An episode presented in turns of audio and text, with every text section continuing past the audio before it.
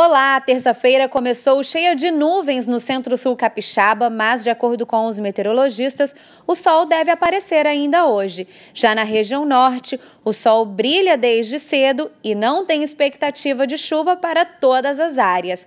Acompanhe todos os detalhes da previsão do tempo na programação da TV Vitória.